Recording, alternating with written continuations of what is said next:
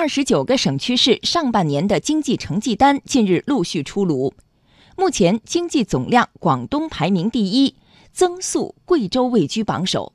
评论指出，经济增速西高东低的传统格局已发生明显变化，区域经济高质量增长的基调不会变。来听央广经济之声记者刘百轩的报道。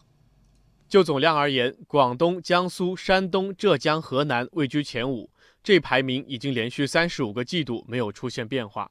从具体数字上来看，排名前两位的广东、江苏再次突破四万亿元。尽管东部大部分地区在总量上优势明显，但中西部地区的发展势头相当强劲。例如，贵州以百分之十的增速再次夺得第一，连续三十个季度增速保持全国前三。值得关注的是，去年同期增速排名第二的西部唯一直辖市重庆，今年上半年经济增长百分之六点五，较去年同期回落四个百分点，低于全国零点三个百分点。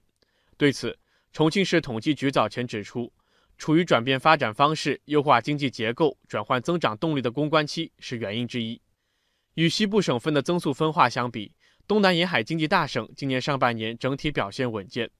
福建、浙江、广东、江苏、上海今年上半年的经济增速都超过全国平均水平。盘古智库区域经济专家易鹏说：“从今年上半年的情况来看，经济增速西高东低的传统格局已经发生了明显变化。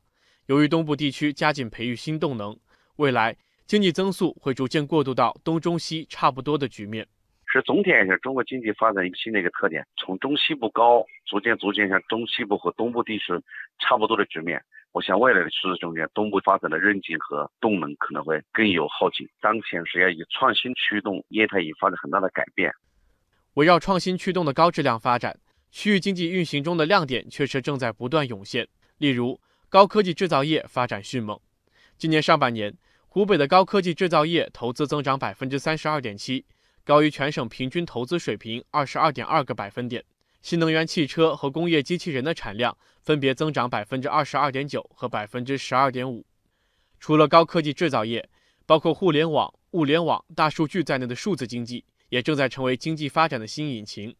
数据显示，今年上半年，浙江数字经济核心产业实现增加值接近两千五百亿元，可比价格同比增长百分之十四点七。高出全省经济增幅七点一个百分点，占全省经济比重达到百分之九点一五。随着经济转型升级不断加快，区域经济发展越来越依赖内需、依赖消费，而扩大消费关键在于让老百姓的钱袋子鼓起来。在贵州上半年经济的成绩单里，城乡居民收入分别增长百分之八点八和百分之九点七，增幅位居全国前列。国家统计局贵州调查总队副队长唐小川说。其中，第三产业的发展功不可没。全域旅游分享了改革发展的红利。上半年，城乡居民来自第三产业的积极性收入就分别增长了百分之四十和百分之六点二。旅游业的井喷呢，对居民收入增长可以说是功不可没。中国社会科学院工业经济研究所研究员陈耀说：“眼下，中东西部地区高质量经济发展的决心都显而易见，并且取得了一定成果。下一步。”我国区域经济协调发展的方向不会变，区域经济高质量发展的基调不会变。东部沿海地区呢，发展的质量相对还是高一些。中西部地区呢，这几年在增长质量上呢也有所提升。